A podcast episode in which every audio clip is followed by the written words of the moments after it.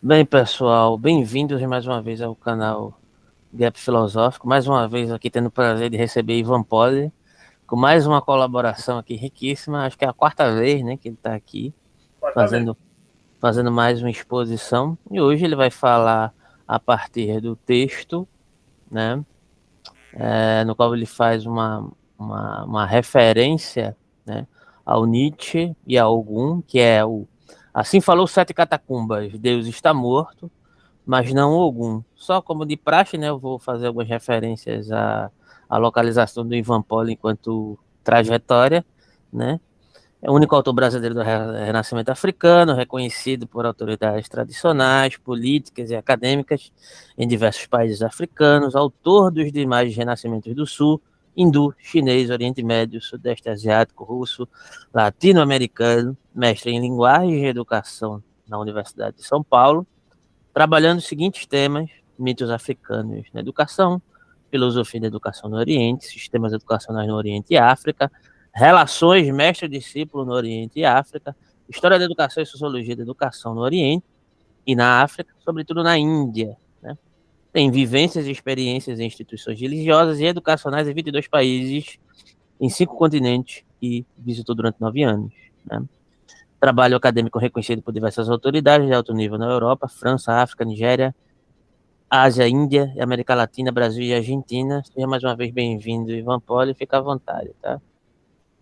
Bem, boa noite a todos, Ekasan, né, em Urubá, boa noite a todos, né, vou falar hoje sobre esse texto, né, esse texto acadêmico, né, como eu, e não Nietzsche, o homem, matei Deus, segundo o pastor das minhas ex-alunos da, da Unigospel, né, e algum me salvou. E aí, na verdade, eu nomeei esse texto, né, fazendo uma referência a Nietzsche, né, Also sprach, also sprach sieben Katakumben, Gott ist tot, aber nicht algum. Assim falou sete catacumbas, né, em referência ao Assim falou Zaratustra do Nietzsche, né, Deus está morto, mas não algum, mas não algum, né, a célebre frase de, falar, né, vou ter que explicar as referências, de onde vêm as referências, né, vou ler o texto, depois explicar a referência e fazer um comentário.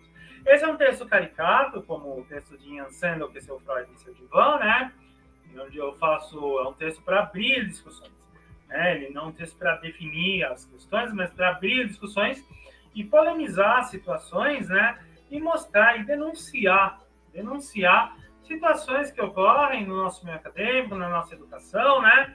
E na, na nossa sociedade, né?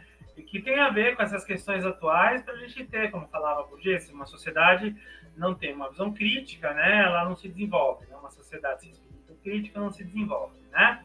Assim, mostrando que as visões midiáticas, as narrativas midiáticas, na era da pós-verdade, né, que a gente vive, nem sempre correspondem às, às narrativas, às narrativas reais, né? Vai muito de, de quem tá, de quem mantém as relações de poder e para quem está mantendo as relações de poder. O poder está bem esperto em relação a isso, para não se deixar uh, sofrer outros golpes como a gente sofreu, né? E passar por retrocessos como a gente sofreu, né? Esse texto ele serve nesse sentido para reflexão, reflexão sobre a nossa educação, sobre sobre essas questões, né? Então assim, eu começar a falar do texto, né? Esse foi um caso real, esse texto é um caso real que aconteceu, né? eu florei um pouco a pila, eu fiz umas, umas, umas, umas eu fiz umas, como é que diz? Uh, dei, dei, uns toques, uns toques, uns toques literários ao texto, né? Uns toques literários ao texto para enriquecer o texto na, na forma e na, na, discussão, né? Na discussão, mas assim, ele em base é, é ele é real para é, para trazer, ele é, ele, ele é real e traz esse choque de, do, do, pensamento acadêmico com o pensamento religioso, que não deveria estar nas universidades privadas, né? E tem essa predominância, né? Graças a políticas que não foram tomadas da forma como elas tinham tomado. Mas eu vou fazer esses comentários depois. Eu vou ler o texto, né? E fazendo as referências. E vocês prestem atenção, né? Uh, nesse caso, no, texto para a gente fazer a discussão no final. No final, eu vou fazer os comentários e aí eu sou aberto às, ao que o Alberto, o Ricardo, né, os demais que estiverem vendo, né, querendo fazer como comentário, né? Para enriquecer a discussão. Então, assim, vocês devem. É, é, assim falou sete catacumbas, né? Altos para catacumba. Gott ist tot, aber nicht algum. Deus está morto, mas não. E bem, deixando bem claro que eu estou falando em alemão, mas pensando na Go, né? A gente pode falar inglês, francês, espanhol, o que for, a língua do colonizador, mas a gente é, não pode deixar de pensar é, nacionalmente, pensar de acordo com as nossas raízes culturais. Né? Então, assim, vocês devem saber pela sabotagem, pela reportagem de 27 de junho de 2017, na revista Fórum, do blog Maria Fro, que publiquei é, aqui hoje ainda, na verdade no dia que eu fiz esse texto, da minha precursora, Conceição Oliveira, que foi precursora, que ela é a Maria Fro, lá do, do blog da, da, da revista Fórum, que foi demitido de uma universidade privada, né? Eu comecei a chamar de Unigospel, né? Depois desse ocorrido, por ter defendido a Lei 10.649, 03, né? De cultura africana e cultura escola, na educação. E meus alunos, meus alunos evangélicas, que eram a maioria, se recusarem a ler meus livros por dedicá-los a meus ancestrais africanos, ancestrais deles também, né? Ancestrais dessas alunas que eram negras. E a universidade pediu para retratar, para me retratar, e fui demitido devido à baixa valorização institucional dos alunos. Bem, o caso está, o caso estava na ONU, né? O caso estava na época, o, o, o príncipe, o príncipe herdeiro da UME, né? Me levou via Benin, do conselho lá para denunciar o Brasil, mas não deu nada, né? Ainda anulou isso, né? Como uma representação da família real do Dalmé, né? Do Benin, né, contra o Brasil. Contudo, o que não contei na reportagem, compartilhei nas minhas palestras nas universidades e locais de resistência, em reação a esse fato, estou levando a maior parte com recursos próprios que ainda me restam, que eu peguei a rescisão, né, e os contratos, eu peguei 17 mil reais de rescisão e eu resolvi sair pelo país, né. As pobres almas pobres almas proletárias afrodescendentes, a palavra da salvação, da sociologia da transgressão de Exu, que está na criação e que liberta das trevas da ignorância do dogma, está virando lei em nosso Estado, que é laico, e se torna cada vez mais laica prayer. Bem, a história é a seguinte. Era professor de filosofia nessa, nessa universidade, né? quem acompanhar vai saber, né? Contratado para fazer, trazer a questão da experiência internacional e capital cultural ao curso por demanda da coordenadora. E ao ver um programa extremamente tecnicista e sem autores fundamentais, alterei esse programa com consentimento dessa coordenação. Bem, para encurtar a história, entre os autores uh, novos adotados estavam Nietzsche, né, na, na, na verdade, segundo o Enades, que não tinha que passar na prova do Enades e tudo mais.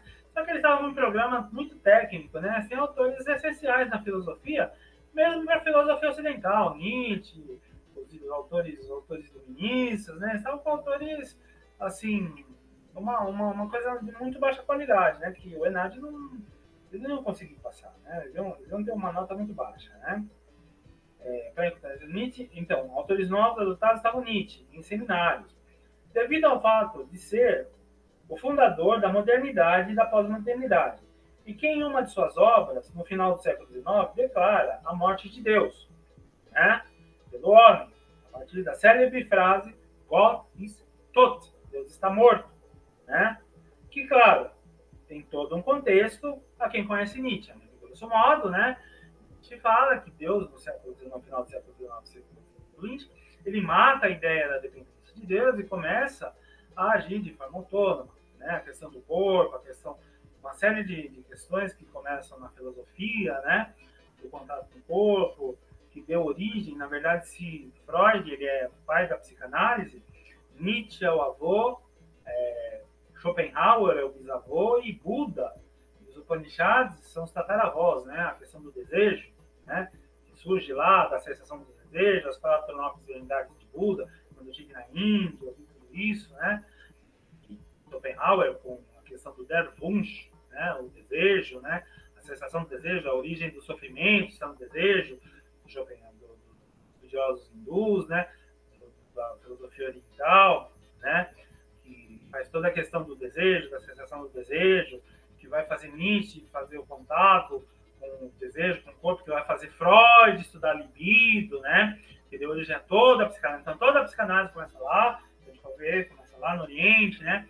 E aí Nietzsche vai declarar, fala que Deus, o homem matou Deus, né? O homem matou Deus, né? Deus está morto, né? Isso aí, muito grosso modo, para que se entendam por que, de onde vem esse Deus está morto, né?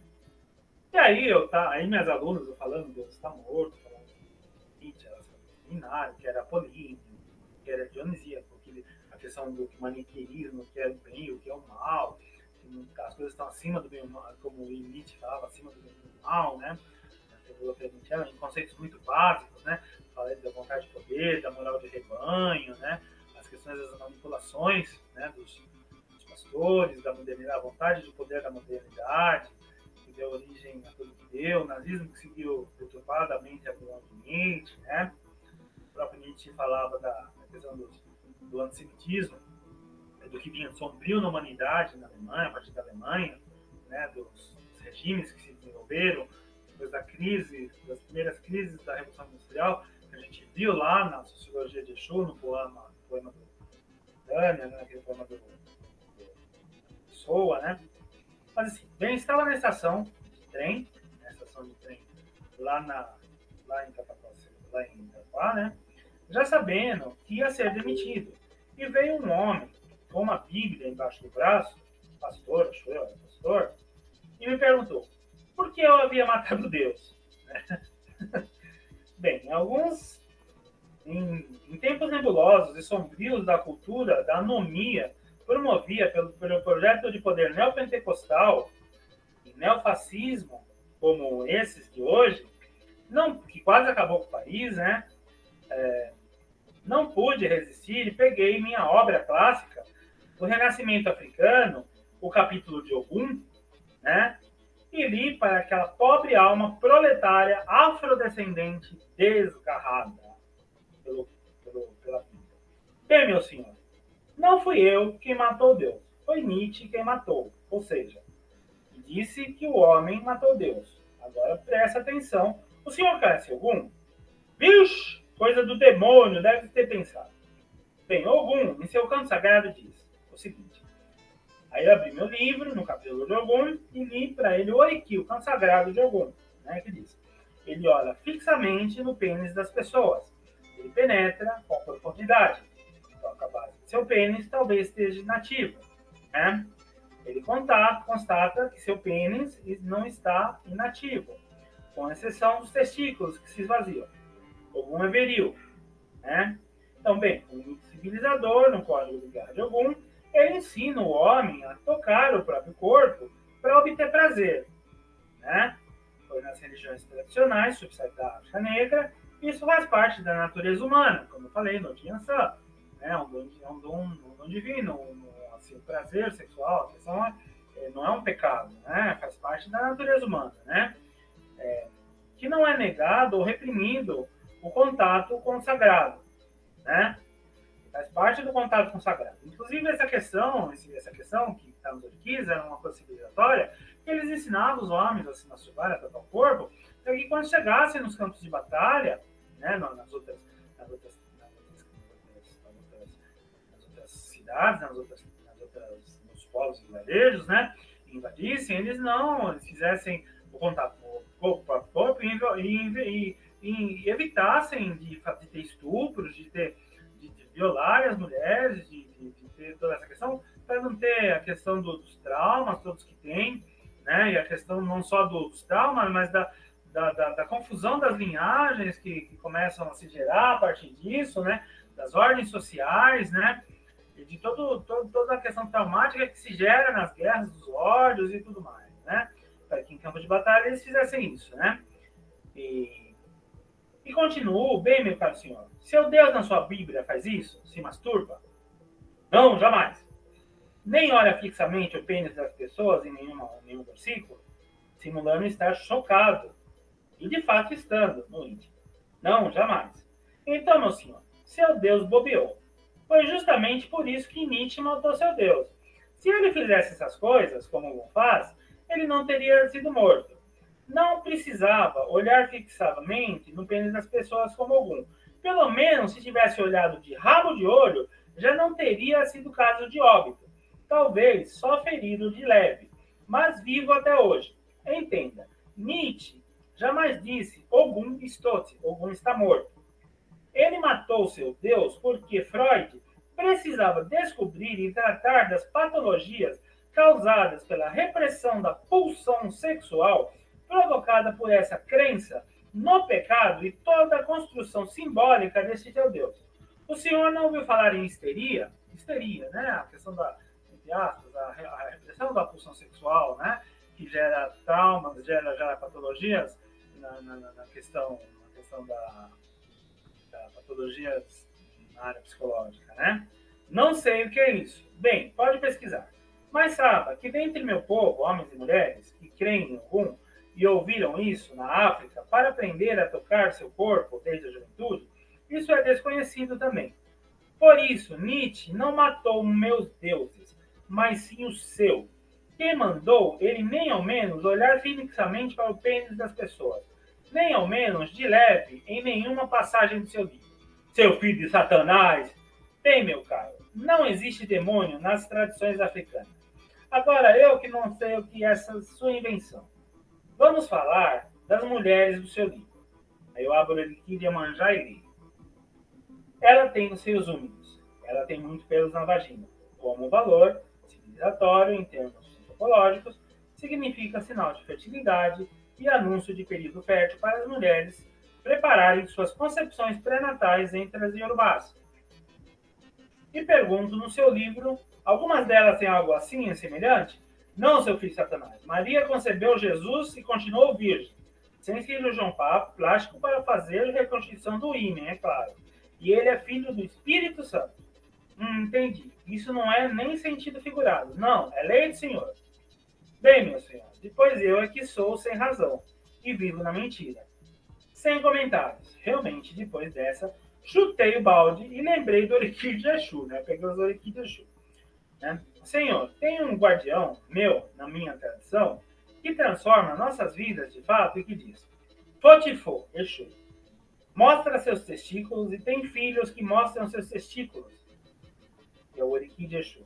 Imagem da transgressão por ordem de rivalidade, né? A transgressão dele, né? Que dá moto histórico e social a essas sociedades tradicionais ao transgredirem o estabelecido, próprio aos transgressores né, da antropologia em todos os povos tradicionais, necessários às reformas e evolução social para evitar que as sociedades sejam de consenso e reprodução eternamente, como acreditava a antropologia tradicional do século XIX, que deu origem à divisão da África e a toda a ordem sociopolítica que a gente tem e ao apagamento das nossas tradições ancestrais africanas justamente por esse projeto pentecostal. Né? Mas continuo e digo: você diz que seu Deus transformou sua vida. Por acaso ele fez como Exu em algum versículo de sua Bíblia e mostra os testículos e pede que vocês, filhos dele, ao saírem do culto, ao, dele, saírem do culto mostrando seus testículos na rua como Exu? Claro que não. Meu Deus tem um plano para a sua vida. Bem, meu senhor, me poupe. Um Deus assim, em termos antropológicos, de hoje, tinha que ser morto por Nietzsche mesmo. Haja paciência. Que denaturação. Que plano é esse? Ser demitido de novo de outro negócio por causa dele? Espero que entenda. Não tenho tempo, um minuto, para sua palavra. Mas se tiver um minutinho para a palavra de Exu Caveira, que com certeza deve ter um plano para o senhor, quando for brincar de Adão e Eva e de pecado original, podemos conversar melhor. Aliás, não acho assim como que é mais, como que Ansan, que é mais que o alarido de Xangô e seu marido, como fala meu livro, como, como falo no meu livro, que seu livro sagrado não é dispensável de tudo, creio que, como diz Ansan, no meu livro, que convido ao senhor a ler, conhecer as pessoas no sentido bíblico, ou seja, brincar de pecado original, né, é a coisa mais divertida nele e uma das mensagens universais dele para todos os povos cristãos ou não, tanto que nem sou cristão como em Ansan, que nove filhos, em meu texto, que é brincar de bíblico é o ato sexual, né? Em meu texto, como convido a ler, e adoro conhecer as pessoas de, de, do, do meu próprio sexo no sentido bíblico. Brincar de pecado original. Seu Deus, que é extremamente piedoso, segundo diz, me aceita se quiser conhecer as pessoas de sua igreja no sentido bíblico? Brincar de pecado original, mesmo tendo sido morto por Nietzsche desde o século XIX, não precisar ficar olhando?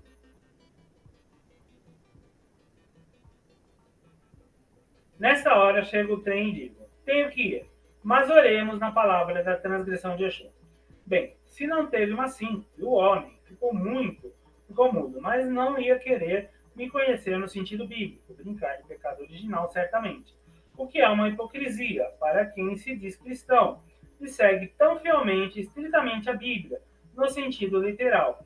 Por isso, nem perco meu tempo com essa gente hipócrita que, por desejar seguir a Bíblia e não querer me conhecer no sentido bíblico, brincar de pecado original, será um dos que dirá Senhor, Senhor, e não será salvo segundo o próprio livro, na interpretação literal dessa gentuza.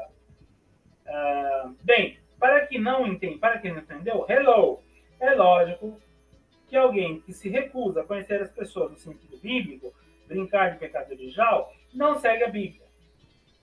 É uma hipocrisia e não entrará no reino dos céus, não é mesmo? É só pensar logicamente como os cartesianos da branquitude e sua visão linear, na qual se baseia a cultura cristã ocidental e seu padrão civilizatório. Não é mesmo? Uma coisa leva a outra. Simples assim. E o caminho da palavra da transgressão, já esse coerente consigo mesmo, continua agregando adeptos em seu projeto de contrapoder e na prática do voodoo ideológico da descolonização dentro do nascente renascimento latino do século XXI. Está fazendo sucesso em Viena, mas a aluna que devia entender isso não está entendendo que é uma fêmea analfabeta por causa que o dono da universidade que enche os tubos de rabo de dinheiro com, o dinheiro do governo forma esse pessoal semi-analfabeto. Por isso, repito mais uma vez: Descartes, Descartes, Descartes, Descartes, descolonistas. Ivan Poli, Schopenhauer, bom autor do Renascimento do Sul. Teatral e dionisíaco e apolíneo. E o segundo Nietzsche, as coisas dionisíacas ou apolíneas. Nem boas, nem más. Né? É, no padrão, no padrão do. Isso aí, depois, quem estiver interessado pode consultar, né? para não sair muito do assunto, né? das questões de Nietzsche, é, dá para se entender. Segundo Nietzsche, mas real e surreal em tempos sombrios de temas da pós-modernidade, da era da pós-verdade. Né? E aí, na verdade, a gente tem, eu tenho algumas considerações, né? Eu gostaria de saber, José Alberto, se você quer falar alguma coisa antes de falar minhas considerações, você, Ricardo, se você quer falar alguma coisa. Tem alguma colocação a fazer, Ricardo? Ainda não, estou ouvindo. Eu... Não, eu, acompanhando. Eu gostaria de fazer alguns comentários né, sobre, por exemplo, quando você menciona ali no texto né, que existe, digamos assim, uma, um sentido de negação do corpo do cristianismo. Isso não é à toa, né? É, existe uma, uma separação, digamos assim, que, que vai reverberar nas tradições filosóficas, né, de, de alguma determinada forma, que é conceber uma suposta racionalidade metafísica que hierarquicamente, de certa forma, se sobrepõe ao corpo, e o corpo é algo inferior. Isso desde Platão já está circunscrito lá, que Platão, é, a divisão entre sensível e inteligível, né, demanda justamente esse aspecto de degenerescência, e o corpo é algo é, que se corrompe, né, que, que, que, de alguma forma precisa ser superado, e de certa maneira Platão tem a necessidade de, de, de, de demandar um mundo ideal, por mais que em alguma medida nas próprias obras de Platão ele admita de alguma forma que isso, no máximo, poderia, através da, do raciocínio filosófico demandado por uma, haver uma aproximação desse mundo ideal e não necessariamente um, uma afirmação inequívoca dessa, dessa questão. Mas, de certa forma, isso vai se estruturando durante toda a história da filosofia, né? É, os sofistas, né? é, filosofia ocidental, né? Da, da, filosofia que é é, estruturada como hegemônica, digamos assim, né? Que é que, que nós aprendemos na academia até hoje, que se vende como a filosofia é, supostamente oficial, né? Que é o que você mencionou aí de, de filosofia ocidental. E se estrutura dessa forma, né? A demonização dos sofistas, né, sofistas como não filósofos. Existe uma tradição que posteriormente aparece, que vai demandar algo que você tinha mencionado, que é a questão do estruturalismo, ou de alguns pensadores que se concebem como estruturalistas, que vão, é, de certa forma, se antagonizar a outros filósofos que vão ser interpretados como, como supostamente relativistas, e o Nietzsche, de certa maneira, ele está ambientado aí nessa tradição, né, como alguém que vai negar supostamente uma condição de verdade enquanto uma estrutura estanque. Esse é o ponto que eu queria chegar, né? E até essa morte de Deus é a morte desse Deus todo aí que, que se estruturou nessas bases filosóficas todas, né? Justamente. Né? E... e que ele vai beber lá em Schopenhauer, que vai beber lá em Nietzsche, que vai beber, que vai beber lá em Schopenhauer, que vai beber lá em, nos Upanishads, lá em Buda, lá no Oriente, né? Justamente o ponto que eu quero chegar é como determinados projetos epistemológicos de base estruturante política, religiosa, econômica, eles têm, de certa maneira, de certa forma, uma, uma estruturação de uma ideia de subjetividade humana ou de natureza humana muito bem definida, né, dentro de um determinado aspecto de, de digamos assim, né, de, de, de uma, como Nietzsche, o próprio Nietzsche fala, né, dentro de um sentido de vontade de verdade. Né? Existe uma verdade que precisa ser demandada por uma determinada concepção de natureza humana, que é algo estanque. E o lugar desse Deus da religião cristã, das religiosidades que demandam dessa perspectiva cristã, é justamente esse Deus muito bem, apesar de haver um certo sentido de, de uma teologia negativa, né, que que, que, que, admite que o Deus não pode ser definido, ao mesmo tempo que ele não pode ser definido, ele é definido como, como aquele que é, que é onipotente, onipresente, né? que, que, que cria o, o todo existente de acordo com os próprios parâmetros interpretados a partir da religiosidade cristã, é, dependendo da perspectiva teológica, mas a própria teologia cristã ela demanda um sentido estruturante e fixador é, que é próprio da, da, da teologia cristã, né? Que o, próprio Nietzsche vai criticar lá em Zaratustra, que remonta justamente esse, esse ímpeto de transgressão. Por que, é que o Deus cristão, que Nietzsche anunciou que o Deus cristão ele estava morto, né?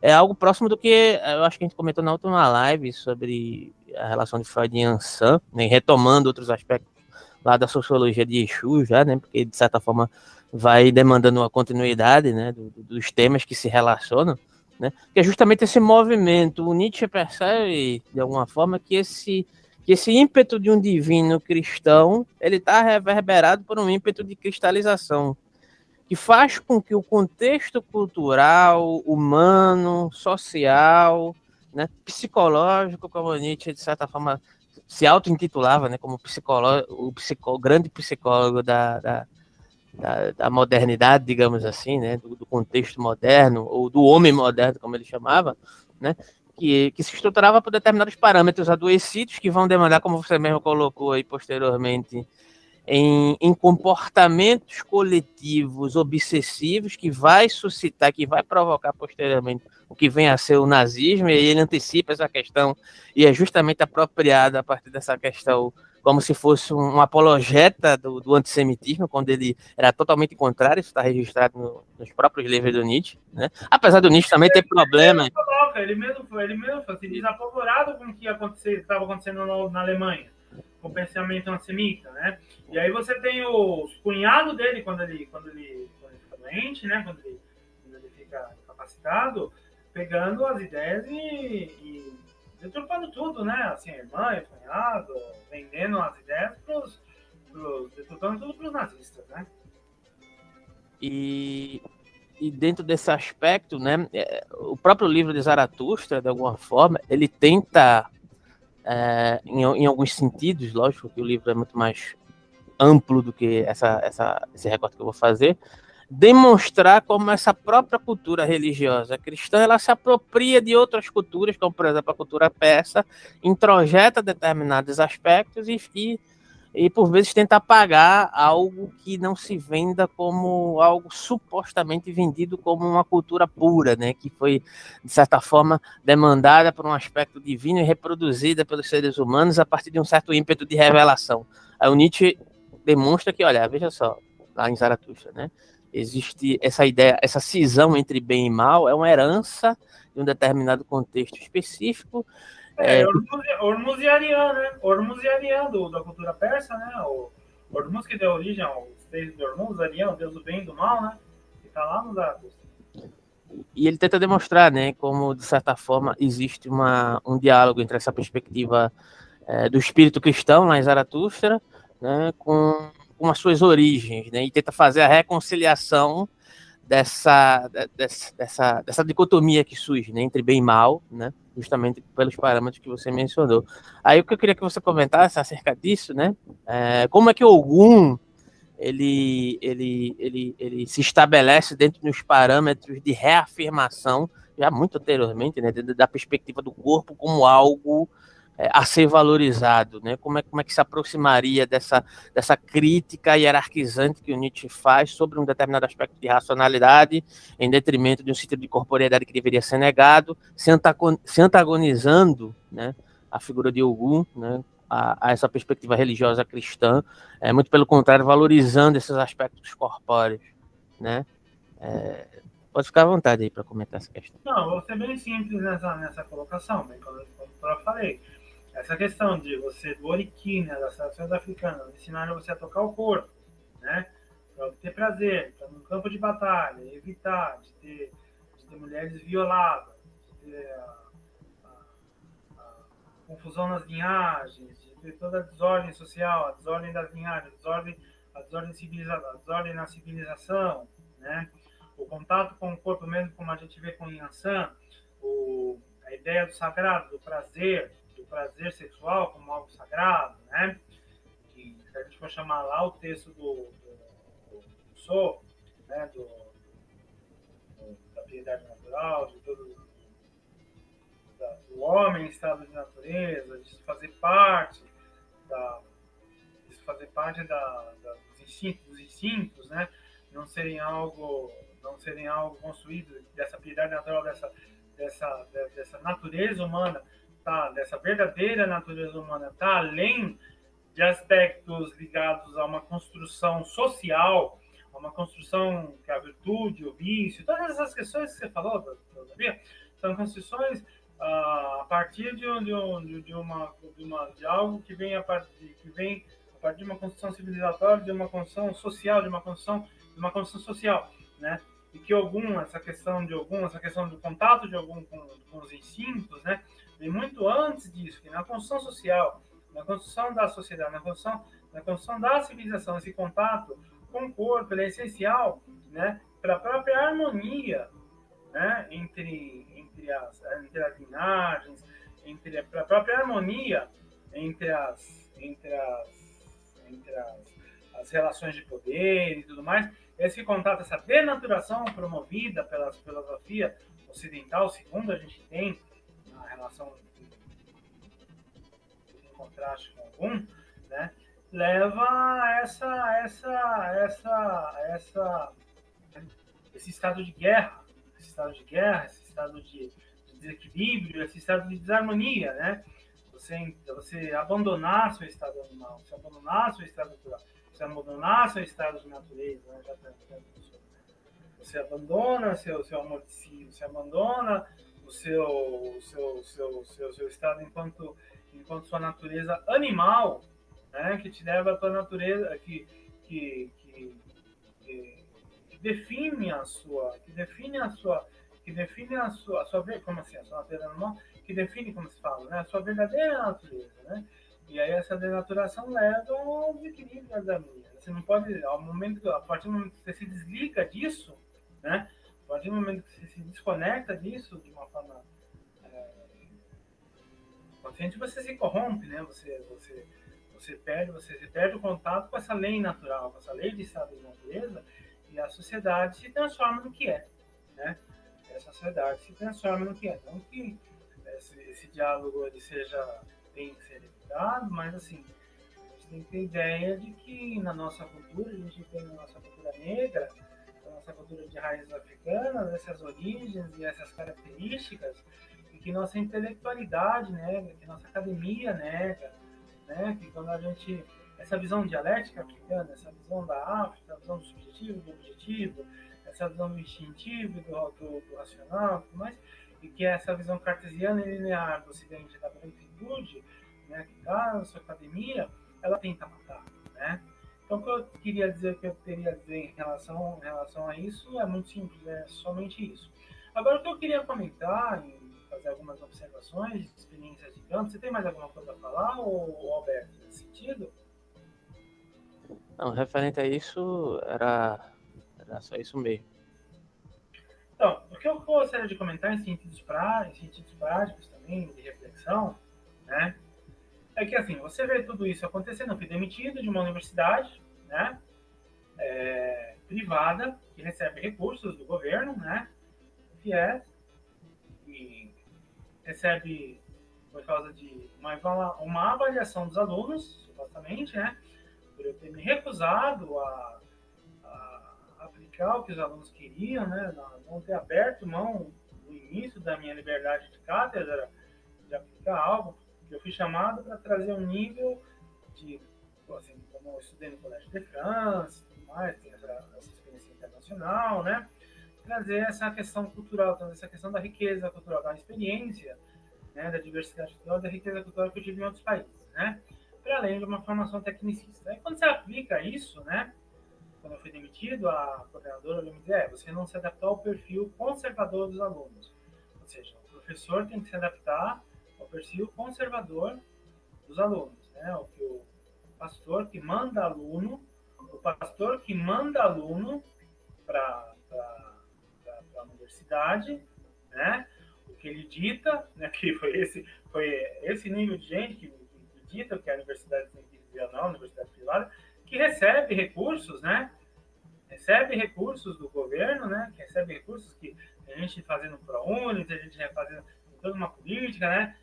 de, de governo para aumentar o número de pessoas que, que tenham acesso à universidade, alunos negros e tudo mais, né? E que formam professores com esse nível de, de, de, de formação que se recusam a ler um livro eh, né, só porque tem uma menção deus africano, porque tem uma menção ancestral africano, né?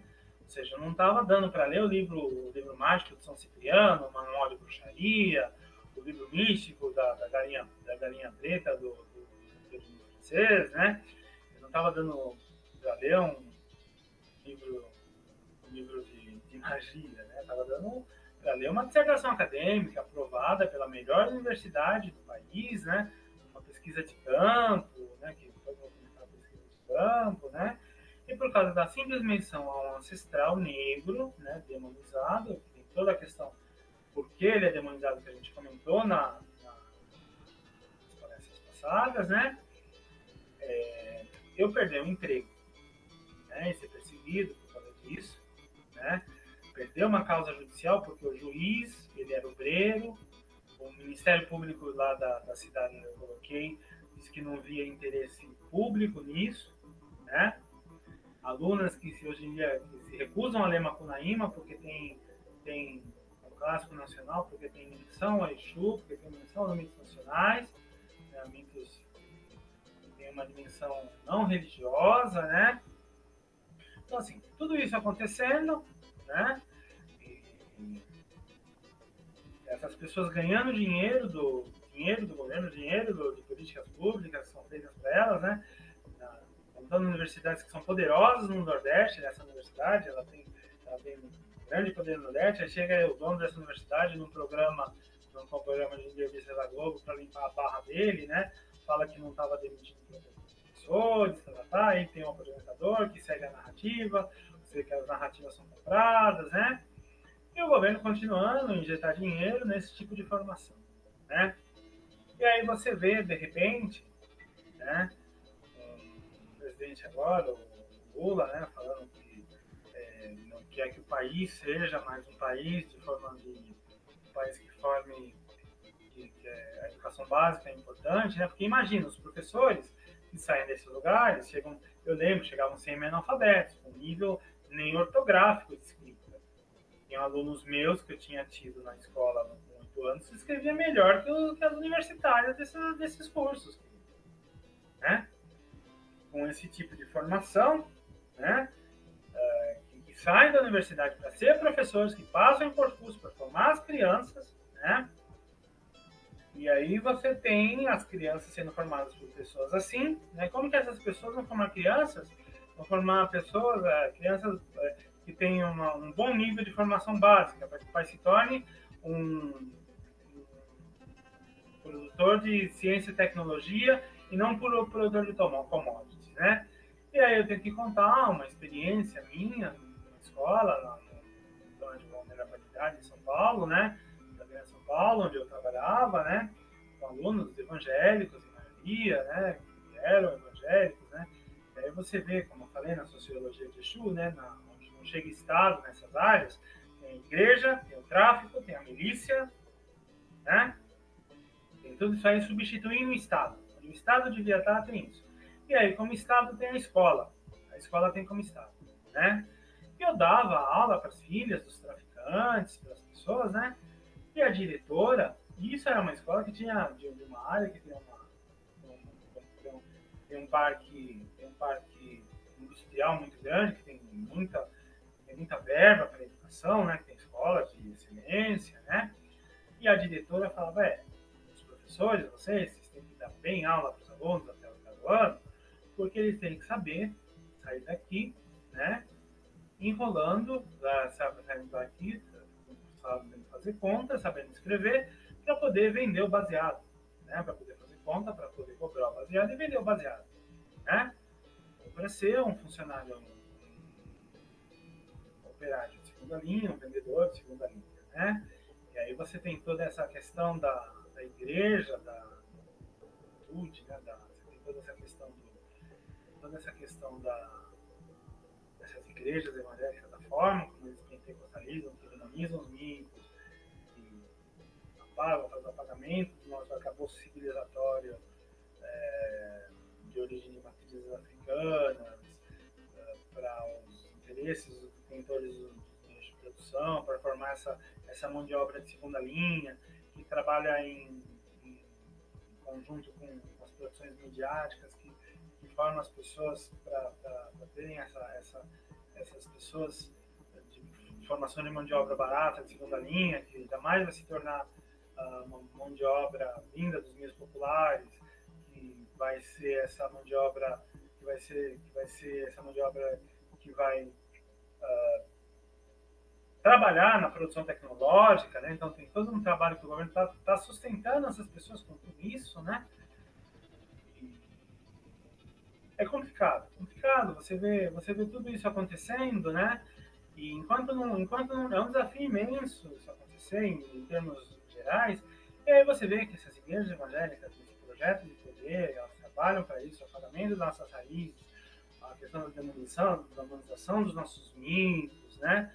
A nossa academia colonizada, o nosso pensamento decolonial, a importância disso, né? Tudo isso, uh, essas coisas, isso que aconteceu comigo, um exemplo claro, que alguma coisa tem que mudar nas nossas políticas culturais, nas nossas políticas educacionais. Né? Quando eu tive na pesquisa de campo com meus próprios lá na Bahia, né? meus próprios lá na Bahia, que peguei um empréstimo no banco, que eu não paguei até hoje, o dinheiro da minha irmã, que apanhava o marido de morar em casa, né? que tem licença, ela tem uma licença cognitiva, e ela queria que o filho dela, eu falei do juramento que a filha chamou pela educação, né? lá da Funjada, da, da FIS, que a mãe da Funjada falou que os filhos Xangô que dedicar seus anéis de mestre, de doutor aos pés de Xangô, que eu falei que eu ia levar meu anel de mestre aos pés de Xangô, né? fazer a pesquisa de Bahia, né?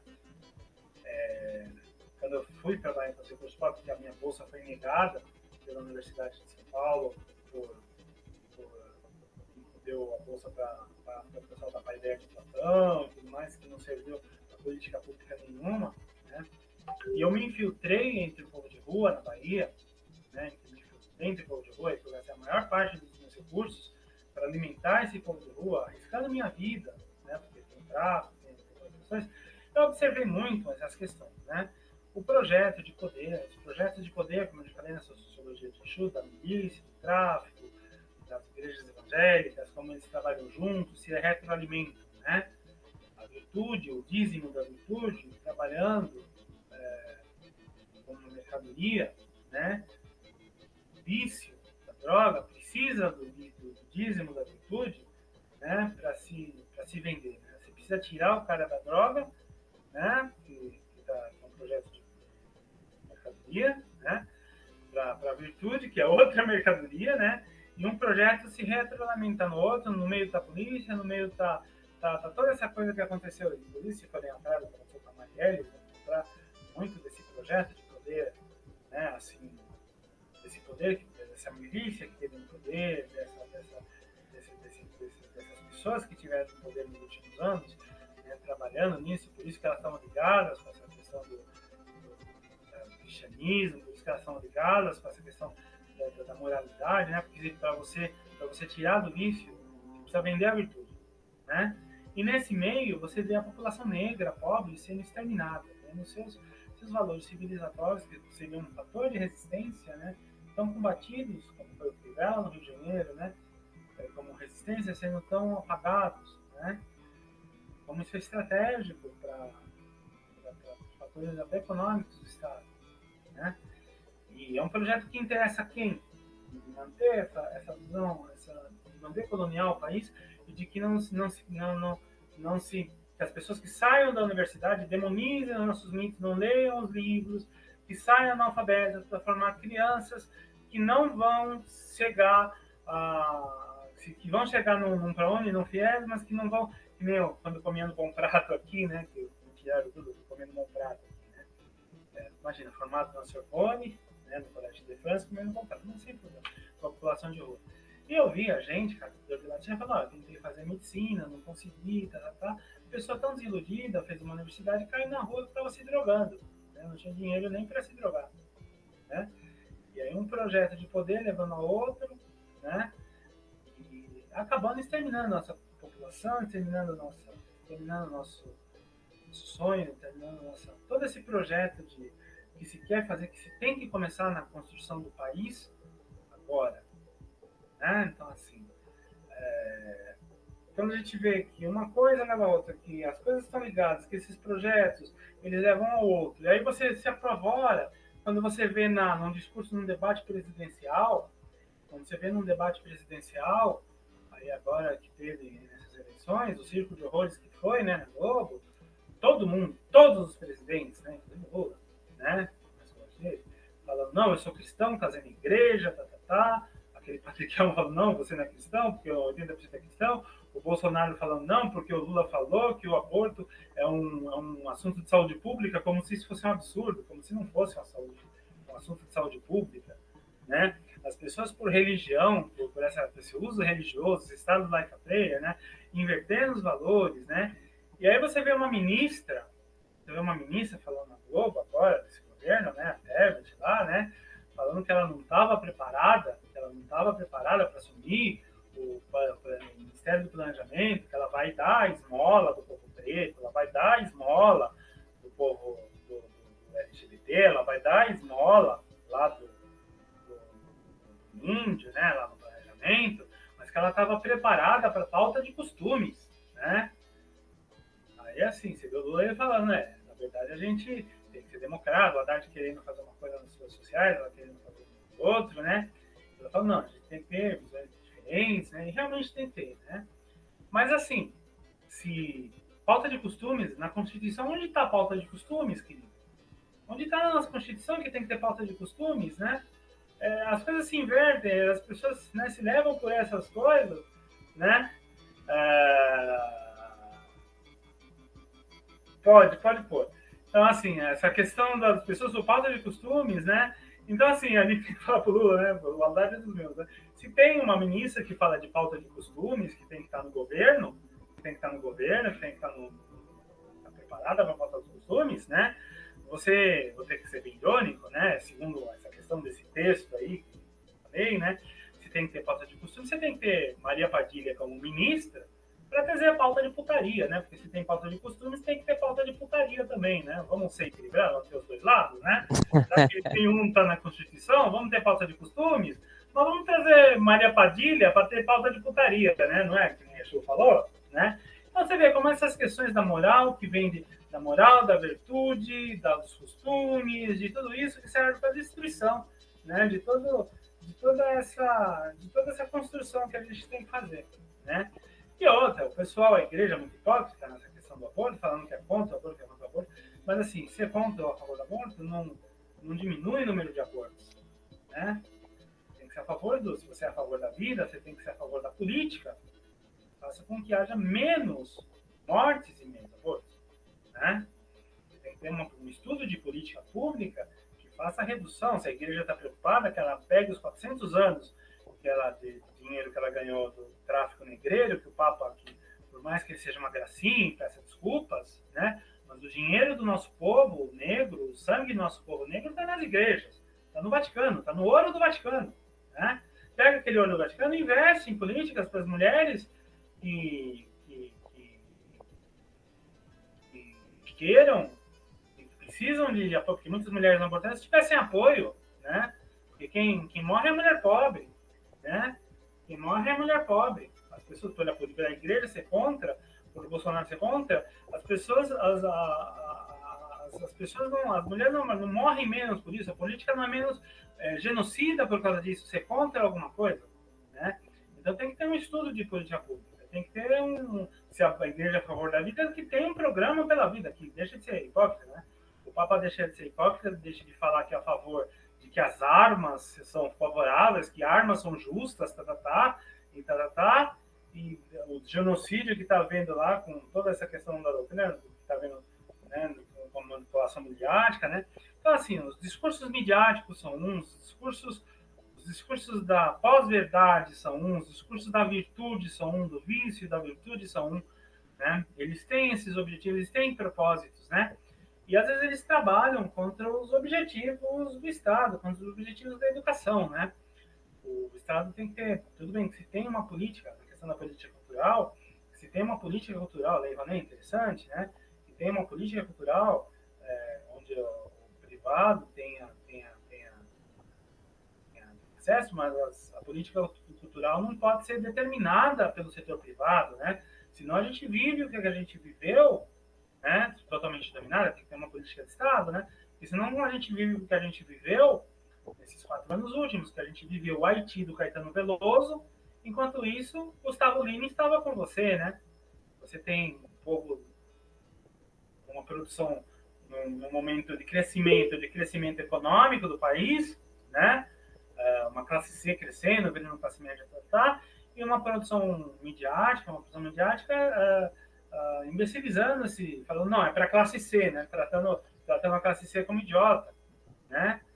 E não trabalhando no, na questão da politização, não trabalhando na questão das relações de mudança de hegemonia cultural, né? Então, assim, isso tudo, esse, esse, esse texto é um grito nesse sentido, dessa, desses projetos, né? Desses projetos que são colocados às pessoas que são eleitas, que recebem os recursos para promover as nossas, para trabalhar nas nossas políticas de educação, né, se se quer realmente, se o presidente quer, né, que se tenha educação básica de qualidade, né, esses, esses donos dessas cordons, dessas, dessas, dessas dessas, desse pessoal que recebe dinheiro para únicas para formar esse pessoal meia boca aí, né, para formar professores semi-analfabetos, que chegam semi-analfabetos, que se recusam a ler o livro, aí quando o professor vai defender uma lei, quer dar professor quer dar um nível de Sorbonne, de Colégio de France, os alunos, não, eu quero Unigóspio, eu quero Unigóspio. Aí você, você sai fora, ainda perde, ainda é escorraçado, você é perseguido pelos pastores, acaba no bom prato, entendeu?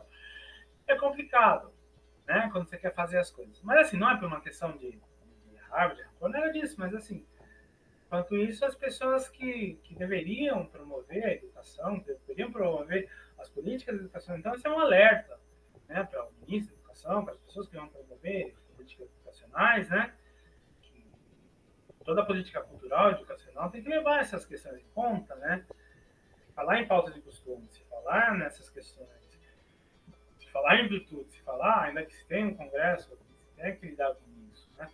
Mas uh, se falar nessas questões, se muita coisa que não, não, não vem ao caso, muita coisa que não, não concerne políticas educacionais são levadas, são, são dadas importantes, se deixa de fazer muitas coisas que, que são interesse do Estado, nosso arcabouço civilizatório, como eu falei, né, que tem interesses econômicos envolvidos, do desenvolvimento de uma política de, de, de, microeconomias que tem efeito em macroeconomias, como a gente viu lá no caso de Yansan, né? E que quer se destruir isso, assim, isso, que quer se destruir esse, esse, quer se apagar isso, fazer esse apagamento que segue a interesses que essa, que essa, que essa, que o país não se torne um, um país que gere uh, tecnologias, que, que deixe de ser um mero produtor de commodities, né?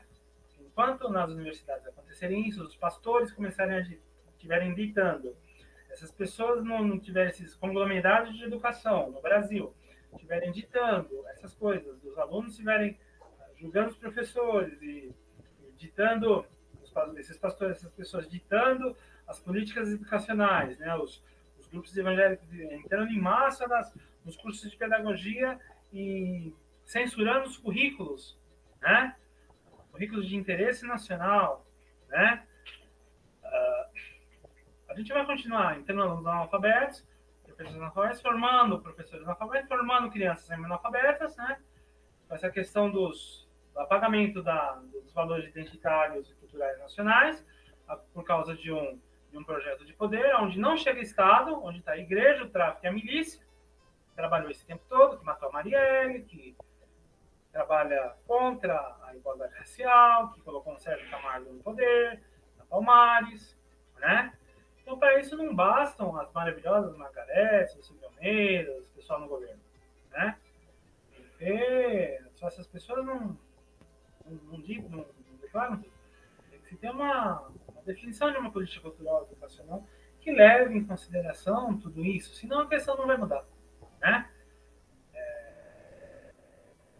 Então é isso, gente. É, ficou claro onde eu quis chegar ou foi muito confuso? Eu quis ser bem claro, bem objetivo nessas questões bem concretas. Esse projeto, quando eu tive entre o povo de rua, que eu vi lá no povo de rua, como ele era exterminado, o projeto de termínio, da virtude, da virtude que tira ele da rua e cobra 10%, do vício, coloca ele na rua, são projetos que se retroalimentam.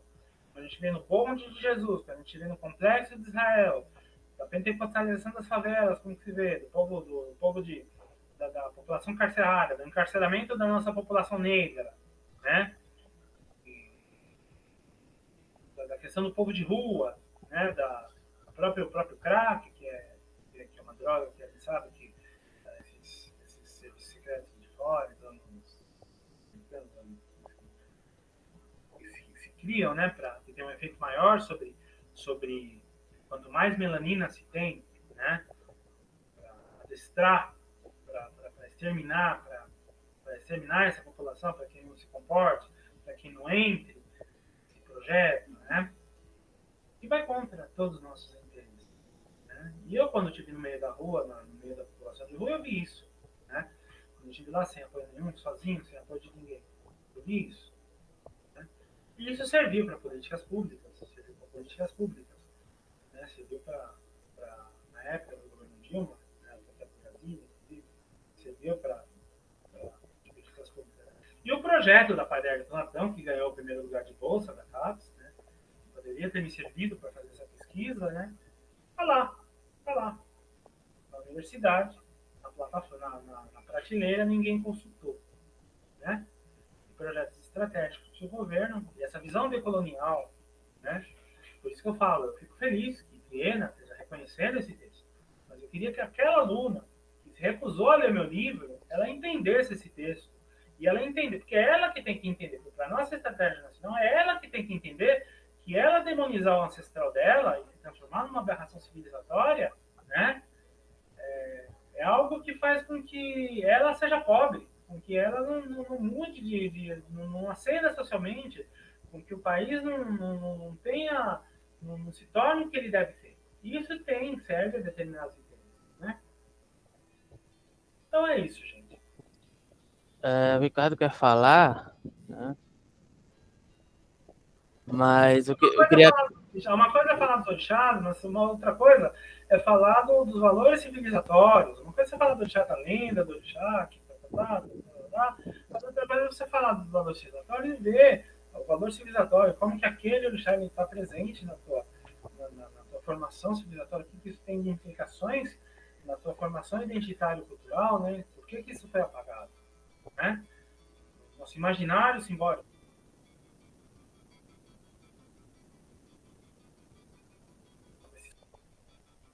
Então, falar em alemão, falar em francês, falar em inglês, falar português, mas pensar na boa, né? Então, o Ricardo quer falar, mas antes eu me lembrei até de uma fala da Simone Tebet, que ela disse assim, né, que era muito difícil empregar mulheres negras no governo, porque essas mulheres são arrimo de família, então o custo é muito maior. Aí fica clara aquela divisão que você fez, né, da perspectiva do mercado, do mercado dentro do contexto neoliberal, da, do agronegócio, do qual ela faz parte, e do mercado de Exu, né? Então você coloca mais uma dificuldade sabendo que essas pessoas é que são resistência, que transgride essa estratificação ideológica econômica, e você reiterar isso, que você não vai permitir que essas pessoas ocupem um lugar de importância dentro de um, dentro de um contexto estatal, porque é mais custo, supostamente, para ela, que não é. Isso é conversa fiada. Não, né? é, é, não, vamos manter elas no lugar delas, que para que aqui vai. Eu não vou, eu não vou, não vou. Você vê, eu não vou tirar ela do lugar dela, eu não vou colocar ela no espaço de poder. Né? Eu não vou dar representatividade e não vou dar, dar o bastão de poder para essa mulher. Né? Para você ver o nível, ela no né? lugar dela. Vou manter ela no lugar dela porque o lugar dela é esse. Né? Vamos continuar reproduzindo a desigualdade, né?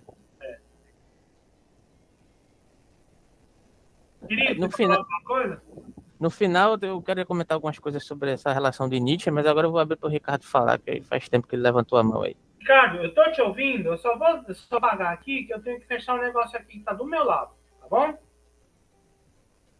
Tá bom.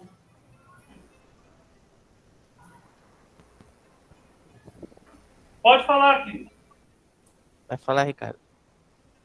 Então, Ivan, eu mandei para você, mandei para o Alberto também hoje de manhã, que eu fui surpreendido e ver no ônibus indo para o trabalho uma moça lendo um livro, enquanto a maioria das pessoas ou estavam mexendo em celulares ou estavam dormindo né, no ônibus, porque tem uma jornada dupla, tripla de trabalho. Né? E esse ônibus fazia um, um, ia na direção de São Vicente para Santos, e não de Santos para São Vicente. E Santos é uma cidade onde que as as pessoas têm um poder aquisitivo melhor e são pretensamente mais abonadas ou mais cultas, que não é uma verdade, mas é uma, uma, uma visão de, eh, de grupo, vamos dizer assim, né? E de repente eu vejo lá, ela está lendo um livro que está escrito lá Obala, Obaluaie, o Senhor da Cura. E aí eu fiquei assim bem impressionado, né? Era uma moça afrodescendente, vamos dizer assim, né? Muito interessante, super bem arrumada, super bem atenta na sua leitura, e de repente ela abriu lugar do, do seu assento para uma criança, né? E na hora que eu a vi, eu encaminhei um cartãozinho meu da empresa, né? Falei no seu nome também como uma referência e eu falei que eu admirava que ela estava lendo um livro sobre a cultura afro, né? E elogiei o que ela estava fazendo e com a atenção que ela estava fazendo, ela me agradeceu gentilmente tudo. E eu deixei o cartão fazendo a sua referência também para ela, né? Hum. E aí eu ainda me pergunto assim, onde será que ela está estudando em Santos? Sabe, onde que ela será que ela está estudando? Porque a cidade de Santos é uma cidade extremamente conservadora, sabe? Era um porto onde que vinham muitos escravos também para cá, sabe? É uma cidade que pode se dizer racista. O que o Pelé passou aqui na, na cidade e a diferença entre do Pelé e do, e do Roberto Dinamite já está aí até um pouco na cor, porque um é, era. E Pelé, gente, a gente tem que ter bastante coisa, né? Porque Pelé apoiou a ditadura, abandonou a filha, a gente tem que ter. Pelé é importante, mas assim, é menos Pelé e mais Pedro Arcanjo, mais Zumbi, mais Sim, Escama, né? Mas o que eu estou querendo falar é que a cidade de Santos é tão racista que mesmo o Pelé ela discriminou quando ele tinha fama. Ah, sabe? sim, não, tudo bem. E aí essa menina estudando um livro de cultura africana, eu falei, pô, só não, falta... Mas, assim, o absurdo, só falta... É, o absurdo, a gente acha absurdo isso, isso Não, não é absurdo, eu estou falando que é uma surpresa, porque deveria não, ter mais gente vendo. O, o, o, inusitado é a gente essa surpresa, isso, isso devia ser normal, né? Sim, aí eu gostei, eu falei assim, só faltava mesmo ser um livro do Ivan, mas eu não perguntei para ela quem era o autor e, e o que, que ela estava lendo, né? Só que falava falava desse, desse orixá. É, né? Pelo que eu vi aí, ele não fala de valor civilizatório, ele fala de uma coisa bem simples, né? Senhor da cura, bem o estilo dos livros de Sim, mas eu não li o livro, eu só vi a página daquela estava aberta. Eu, sei que era um livro extenso, mas mesmo assim, é o que eu estou falando, sabe? Porque aqui a gente fala de boitatá, de ara, de mula sem cabeça, e não pode falar Sim. de nada da cultura afro, sabe? A cultura afro. É, então, existe. justamente é isso que eu falei no texto, querido. Isso é gente tem interesses a quem tem, né? A quem tem. Sim, eu estou falando exatamente nisso. E eu fiquei surpreso que pelo menos eu vi uma semente, porque antes a gente via só terra seca, isso, entendeu? Isso é semente, mas devia ser política de Estado, é isso que eu quero dizer. Sim, mas vamos dizer assim, Ivan, nós temos um governo que não, não é tem 10 dias. Não, nós tem, temos um governo que não... está pedindo não... favor nenhum, ô, Ricardo. A gente se coloca nessa posição de se maravilhar com as coisas. Ninguém falou tá nada disso, Ivan. Ninguém falou tá nada disso. Eu só estou falando que em 10 dias de governo é difícil a gente imaginar que vai ter acesso a isso, não vai. É uma coisa que vai levar tempo, mas eu fiquei surpreso que tem gente viva se mexendo nesse ambiente. Ah, sim, é. Eu sempre dei meus cursos, eu sempre eu lancei minhas coisas no ar aqui na África. Sempre. Talvez, talvez ela sempre, até te A coisa nunca morreu, a coisa nunca morreu, querido. Sim, talvez, talvez ela até te procure, porque eu fiz realmente até a indicação, né? Vamos ver se ela vem a ser no futuro talvez uma, uma, uma pesquisadora, uma defensora, uma divulgadora desse estudo que ela está fazendo, sabe? De uma forma muito mais é, por uma curiosidade, vamos dizer assim, um interesse próprio, do que de uma política de Estado, vamos dizer. Ela não está fazendo isso por obrigação, vamos dizer assim, ela está fazendo por gosto mesmo de conhecer as não, suas é, origens. Por obrigação, que por obrigação que ocorre é o que eu passei no texto. Por obrigação que ocorre é o que eu passei no texto. Pode falar, Alberto. O que você quer falar, querido? Não, eu quero aproveitar. Assim, é... A questão é que eu entendo que o Ricardo está querendo colocar e o que o Ivan está colocando, né? É, existe uma história de, de negação desses processos civilizatórios. Eu entendo que o Ivan ele, ele menciona que isso está longe de ser o suficiente. Eu até comentei isso com, com o Ricardo, ainda mais da forma com que está sendo abordada, como se fosse algo, algo superficial, algo que não tivesse uma, uma conjectura estruturante desde muito antes disso que a gente chama de tradição, e aí eu volto ao tema anterior da perspectiva da filosofia e como esses projetos do que a gente entendeu durante muito tempo como filosofia, que é a filosofia ocidental, que o Ivan ressaltou, né?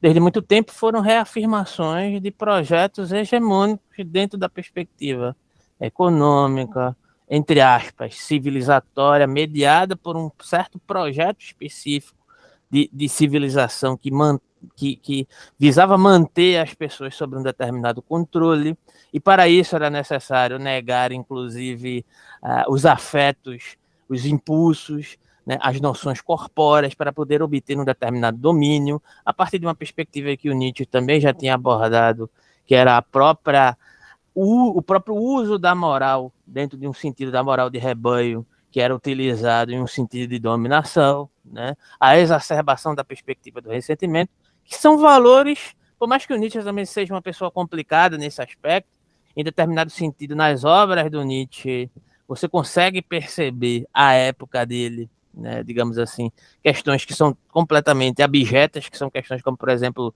ele era anti-abolicionista, né, mas ao mesmo tempo existe um potencial transgressor na filosofia nietzschiana mesmo a contrapelo de determinada, determinadas circunstâncias que existiam é, de localização, né, de vivência do próprio Nietzsche, da pessoa do Nietzsche, né, que estão alinhadas com uma retomada, né, um sentido belicoso contra essa uma parte desse contexto belicoso que não só era a questão do, do cristianismo, mas da, do erigir de uma determinada filosofia oficial que demandava um projeto de mundo né, que de, desejava se estruturar como a única verdade de vivência possível. Né? E isso ele foi muito bombástico à época dele. Inclusive, existem autores aqui que já tentam é, resgatar o Nietzsche, não, não que o Nietzsche precise ser resgatado em um sentido amplo nesse sentido, mas resgatar fazendo uma leitura muito próxima é, da cosmopercepção africana, né? no sentido de, de, de, de uma dimensão afetiva que recoloque essa, essa, esse dimensionamento do, da, da, própria relação dos orixás com o corpo, né? Como, por exemplo, o Rodrigo, Rodrigo de Ode e etc., que recoloque para nós, né? Não que isso foi apagado, não que isso deixou de ser vivenciado em algum momento, mas dentro de um sentido institucional, né? Houve uma, uma, uma, uma projeção epistemológica de negação, né? E aí, em algum momento, só para só terminar aqui o meu raciocínio, o Ivan mencionou a questão do, de que ele teve a bolsa negada, né, por um projeto é, que, que estudava Platão. Que né? tem todo ano, que tem todo ano. Exatamente. E aí, um dia desse a gente estava discutindo no grupo. Não que não seja importante, é importante. É importante conhecer, inclusive, para criticar, né? Mas, enfim, a questão, a, questão, a questão que eu digo é o seguinte: a gente estava comentando um dia desse no grupo, né? Criticando isso que se vende como filosofia da, da tradição acadêmica, né? digamos assim, né? Só que, ao mesmo tempo, é, a gente pode perceber que a maioria das pessoas que sobrevivem da academia precisam escolher esses autores hegemônicos para ver se consegue uma bolsa para tentar sobreviver. Então, você é meio que obrigado, você quer estudar outra coisa, você quer estudar algo que vá recolocar dentro de uma ambiência de vivência na academia outras epistemologias, como por exemplo a epistemologia, eu, chamo né, de epistemologias africanas, né, como eu costumo falar. Mas você não pode, porque você é obrigado a sobreviver, e para sobreviver você tem que estudar, entre aspas, isso que é denominado tradição. Né? E... Não, porque senão, querido, a Fundação Ford não te dá bolsa, senão, senão você não tem bolsa das fundações europeias, da Fundação da União Europeia, senão você não tem bolsa de um monte de gente. Enquanto não tiver, não tiver um setor de fomento né, que esteja alinhado com as políticas do Sul, com os interesses do Sul, com os interesses nossos, né? Até a própria CAPES. A própria CAPES, o principal lugar onde tem gente vai estudar é a França, né? E os alunos não passam antes num quilombo, numa terra indígena, né? Eles vão estudar. É, a gente, a gente tem que ir para fora, que nem eu fui, querido. A gente tem que ir lá fora roubar um, um iraquitando gigante, querido. Uma coisa é você estudar fora para roubar um iraquitando gigante e descobrir que você é preto, né? Que você não é branco, que você é preto. Outra coisa é você ir lá fora para dar rabinho pro, pro colonizador e voltar para fazer teoria e teoria de dependência econômica, né? Dos países do norte para o sul e dizer que para depois se esquecer tudo que você escreveu, recebendo bolsa da Fundação Ford, da Fundação Ford, que tem bolsa, a receber bolsa da Fundação Ford, né, que era o braço da esquerda nascia durante a, a, a ditadura, né, da intelectualidade de esquerda nascia durante a ditadura, né, ainda que você não é isso, para ter controle, né, então, assim, a visão decolonial, essa questão, enquanto não tiver uma política que de guarida. Enquanto nossos, pensa, nossos pensadores, né? Enquanto os nossos pensadores, né? Como o próprio Sapato, ele, é, ele é importantíssimo, ele é central. Mas ele vem dizer que ó, não existe ninguém que estudou Yorubá.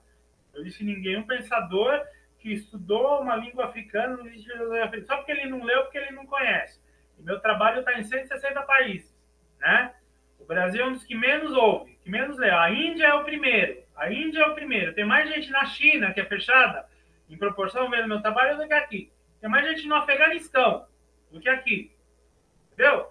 E o cara vem dizer que só porque ele não leu que não existe uma dialética negra, tudo bem, que talvez não exista na questão da epistemologia, de formar uma epistemologia suficientemente uh, uh, estruturada para se comparar. Mas, assim, as experiências anti, anticapitalistas, elas começam na África, né? As questões, o Aimé Césaire, ele fala das, das escrituras, você vê que o cara nem a Aimé nem os panafricanistas deu, né? E tem toda essa legitimidade da academia, uma academia que foi fundada por Levi-Strauss, né? Os estruturalistas, não pelo estruturalismo, mas pela posição dos estruturalismos na visão colonial, que deu toda origem à, à estrutura da África, que deu, que deu origem à estrutura política da África hoje, que, que, foi um, que, que deu, permitiu o prosseguimento e o prolongamento da política neocolonial, né, dos países do norte em relação à África. Né? Então, assim, é, sejamos novos angólogos, né? O recôncavo, recôncavo, recôncavo, meu medo. A gente tem que ouvir a USP, mas a gente tem que ouvir o FRB, o que se passa lá, né? O que se passa no FRB tem que estar no cerne da questão da USP, né? Então, assim, a gente tem que. A gente, nossa, nossa ligação com a África tem que ser uma ligação direta com os intelectuais africanos, um pensamento decolonial, né?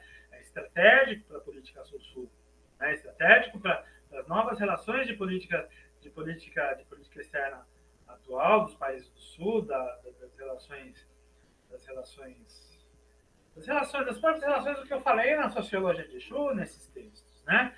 E enquanto os, esses intelectuais ignoram tudo isso e ficam nessa linha cartesiana e linear, e a nossa academia premia e só reconhece isso e não reconhece esse outro tipo de pensamento, que intelectuais como eu, que não, não que eles existam, que, por exemplo, quando eu fui falar sobre a Índia, o professor Marcos Ferreira, que era um dos maiores, estudou Mancheg Yad, tá, tá, tá, né? Trabalho dele é importante, só que o trabalho dele não fez porcaria nenhuma lá no, no Equador, onde ele estudou dos queijos. Ele não conhece porcaria nenhuma da, da, da, da cultura, da cultura, da cultura, da cultura iorubá, sim, fora dos livros. Ele nunca pisou na Índia. E veio falar, eu vim estudar com, no primeiro lugar que teve relações afirmativas na Índia, no mundo, né? Estudei no Renascimento Hindu, com autores do Renascimento Hindu. Foi o primeiro renascimento do Sul, a primeira, a primeira semente decolonial do Sul que deu origem à independência da Índia, né? E ele vem me falar que os meus autores são autores menores, só porque é o autor mais conhecido, Heinrich Zimmer, filosofia da Índia, que nunca pisou na Índia, nunca teve uma relação com o hindu, né? é o maior autor uh, consagrado pela Academia Ocidental. Ele estuda Michel Eliade, Heinrich não estuda esses autores, mas tem uma visão crítica porque eu tive na Índia. Tive uma visão crítica porque eu tive no Egito, eu tive no Marrocos. Os, os, os, você vê na USP, só, só terminando uma questão, né? A visão das narrativas. Você chega na USP, né? Eu cheguei no, no, numa questão de história da África, o, a professora, a o orientando, vai falar, é, os egípcios, os americanos falando que os egípcios de hoje não são mais os egípcios de antes, tá, tá, tá, né, tá, tá, tá. Eu tive no Egito. Os caras chegaram para mim, o menino falou, ah, ele é Ramsés, na estátua de Ramsés, lá no Egito, eu tive no Egito. Eu era confundido com os egípcios, no açúcar no Egito, né? Ele falou, ele é Ramsés, ele é Ramsés para mim, na minha cara, olhando para a estátua de Ramsés. Pai, ele é Ramsés como nós. Os egípcios são egípcios, mas eles se, eles se, eles se, eles se eles se, ainda que seja de uma outra religião, né, que eles não demonizam essa religião, ainda não demonizam os valores civilizatórios como nós demonizamos, né, eles se veem como descendentes de Ramsés, eles se veem ligados a Ramsés. Agora, a narrativa que chega aqui na academia, hegemônica da academia inglesa, é que os egípcios de hoje não são os egípcios antigamente, que serve aos propósitos de ter um obelisco lá em Paris, na Praça de la Concorde, né? Levou o obelisco de ter todo o patrimônio egípcio, de todo o patrimônio egípcio no Museu de Londres, no Louvre, no Museu de Nova York. Por quê? Porque na narrativa faculdades do norte, né, os museus egípcios, os egípcios de hoje, não são mais etnicamente ligados aos egípcios antigamente. Então, o patrimônio do Egito é um patrimônio da humanidade, porque os egípcios de hoje, eles são já misturados com os fatímidas. Então, assim, na história do mundo, nas narrativas do Sul, se a gente não tomar, se a gente deixar né, isso aí, a nossa e a gente a gente a gente tiver esse pensamento colonizado, né? Sejamos os lobos, usamos os homens, deixemos Portugal a, língua, a língua, nossa pátria, minha pátria, a minha língua, as profecias de Caetano, do índio e tudo mais, né? Pô, eu fui menino do Maciel, eu sei o que que é, né? Eu morei na, na Rua de São Santo Antônio, número 4 lá, né? Eu sei o que é falar alemão, o que é falar as coisas e pensar na goma, coisa é isso. Uma coisa é você fazer um curso de civilização na Aliança Francesa para pensar que nem o francês. Né? Uma coisa é que nem os hindus, eles aprendem inglês, eles aprendem inglês e falam com sotaque hindu. Né? Na França, quando eu falo, eu falo francês sem sotaque. Quando eu comecei a se chamar de mestiço, mestiço, mestiço negro, eu comecei, as ofensas, comecei a forçar meu sotaque brasileiro, né? Porque, pra, porque eu não queria me ver perto daquele ranço colonial, daquele ranço colonial. Por que, que eu tenho que imitar? Né? Por que, que eu não posso pensar? E aí você vê que essa academia não suporta que se pensa, que se pense diferentemente dela. Pense diferente, né?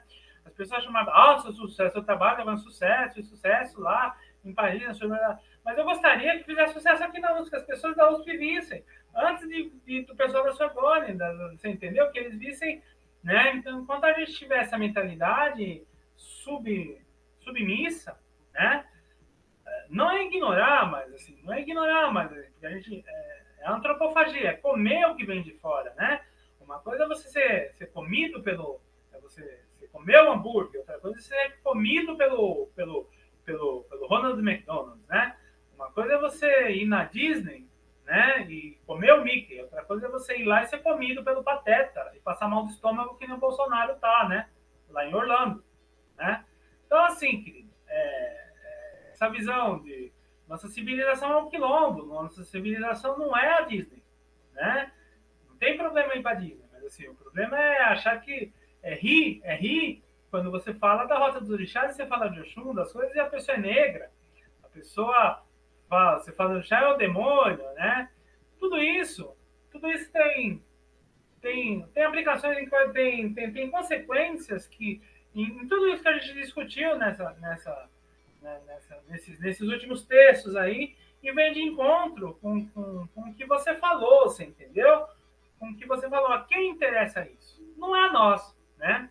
E aí você tem esses discursos de ministra falando em pauta de costumes, que não falando pauta de. não tem Marília Padilha não falando em pauta de putaria. Você tem falando que contratar a mulher negra é difícil, porque é muito família, que realmente as, as mulheres guerreiras, tá, tá, tá, sem reconhecer o arcabouço civilizatório que leva isso, na nossa cultura e o que, que isso tem de implicação para a nossa economia, para o nosso crescimento, né, para a construção, para a construção do país, né? E o quão é importante a aplicação da Lei 10.639, que não seja uma lei para inglês ver, né? Que, que adianta você dar orçamento, você dá 40 mil, é, que nem foi a Dilma, deu 40 mil reais para os terreiros, né? E perdoou do de dízimo 4 bilhões que atacavam os terreiros, levou um golpe, foi chuchar de Macedo, enquanto o Alafim de Oiô estava aí. Né, que a gente tem uma dívida histórica. Um país que não reconhece, não se reconhece historicamente, não conhece a própria história, né? Que, então, assim, enquanto, enquanto a gente tiver isso, querido, enquanto a gente não tiver, enquanto essas coisas estiverem acontecendo, as universidades, esses conglomerados que estão no Nordeste, que estão, que estão aí ganhando, enchendo, enchendo, com perdão da palavra, o rabo do dinheiro do governo do Pierre do ProUni, para formar esse bando de professores que chegam semi-analfabeto, sai semi-analfabeto, formando alunos semi-analfabeto, que a diretora diz que vai ser traficante ou trabalhador de segunda linha, a gente não vai formar pessoas para produzir tecnologia, né? enquanto não tiver um pensamento um pensamento decolonial na nossa academia, pra, pra, enquanto não tiver um pensamento nacional, enquanto não tiver enquanto não tiver enquanto não tiver uma política voltada nesse sentido, né? Então, assim, a discussão vai longe. Né? Então é isso, filho. Que mais você queria dizer? É, vou, antes de passar a palavra para o Ricardo, que eu acho que ele quer falar alguma coisa, eu queria voltar a comentar alguns pontos do, do Nietzsche em relação ao que você está colocando. É que, por exemplo, eu mencionei que o Nietzsche, em determinado momento das obras dele, ele, ele é a favor do anti-abolicionismo, que é uma coisa extremamente abjeta. Só que, lá na genealogia da moral, ele está pensando no sentido de crítica a condição fisiológica que, por exemplo, foi perpetuada pela perspectiva científica da época dele, que já tinha sido criticada. E aqui eu estou falando dos filósofos, por mais que Nietzsche seja um crítico da tradição, de certa maneira ele também tem parte na tradição, porque é uma, uma certa herança que ele tem né, na, na, própria filosofia dele. Mas filósofos como Hegel, que também é o outro que você costuma mencionar, e concordo plenamente com, com a sua colocação, que é concreta, além de tudo, não é nem uma questão de concordância, é de verificar a concretude, né, como as coisas são. Mas ele, ele menciona como, de certa forma, naquela época, determinadas ciências que eram consideradas ciências, né, é, que, eram, que eram fomentadas por pensadores extremamente é, racistas, a palavra é essa, né, faziam uma determinada apropriação da teoria da, da, da evolução e, e, conjecturaram algo que veio a ser posteriormente é, colocado como darwinismo social, que era uma teoria de disseminação racista dentro da perspectiva social. Ele criticava essa ciência da época dele, tanto Nietzsche, é, em outro sentido, em outro aspecto, o Hegel. Não vou mencionar a questão do Hegel com isso, porque vai perpetrar a questão da dialética e etc. E uma questão que, que, que demanda outras especificidades, que até o Safato entra e posteriormente, se você quiser, a gente faz um, um comentário a essa fala do, do Safato, ele posta aqui do canal, mas o que Nietzsche menciona, mencionava referente à crítica que ele fazia também à ciência, né? Porque é toda uma conjectura cultural, né? Que é o seguinte, né? Não, não era só voltada para o pensamento religioso, mas é pra, para a própria filosofia e também para o pensamento científico. Ele dizia o seguinte: olha, vamos chamar esses, os médicos para pensar a moral e ver como a própria ciência está permeada de determinadas epistemologias que são estratificadoras, excludentes de determinadas vivências. E aqui eu não estou dizendo que ele estava falando diretamente as culturas africanas, porque ele não chegou nem a, a, pensar perto disso. Mas ele criticava, ele ironizou, isso está lá na genealogia da moral, uma determinação que era feita a partir de determinadas conjecturas que examinava a concavidade cranial de pessoas negras para dizer que elas eram, de certa maneira, dentro do, daquele contexto cultural, inferiores por conta de. É, lombroso, né? Lombroso, lombroso isso. Né? Eu, vi, eu, tive, não, eu tive no museu FIS em Florença, onde está lá a estátua do Lombroso, onde ele fez, uhum. todo esse, ele fez toda essa pesquisa, ele fez todo esse trabalho. E aí você acompanha né, o desenvolvimento, quando você vê com os olhos na gosto, né, com, com, com olho na gosto, não com o olho do, do, do, do, do estudante colonizado, né? Quando você, quando você olha com o olho de quem vai roubar um iraquitano gigante de novo, né?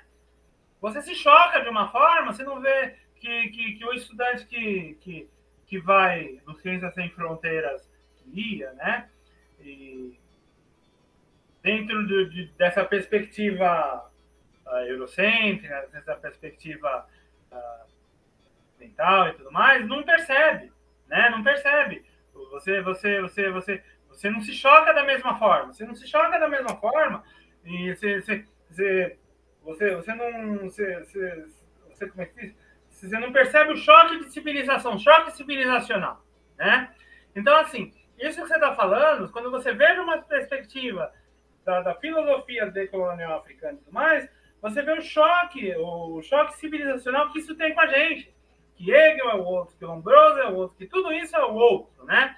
E a gente vê isso Enquanto eu me achava oriundo de descendente italiano, eu via isso como eu, porque a primeira língua que eu fui aprender foi o italiano. Né? Então, assim, é... pode continuar. Pode continuar. Desculpa, Não, perfeito. Sua intervenção é necessária.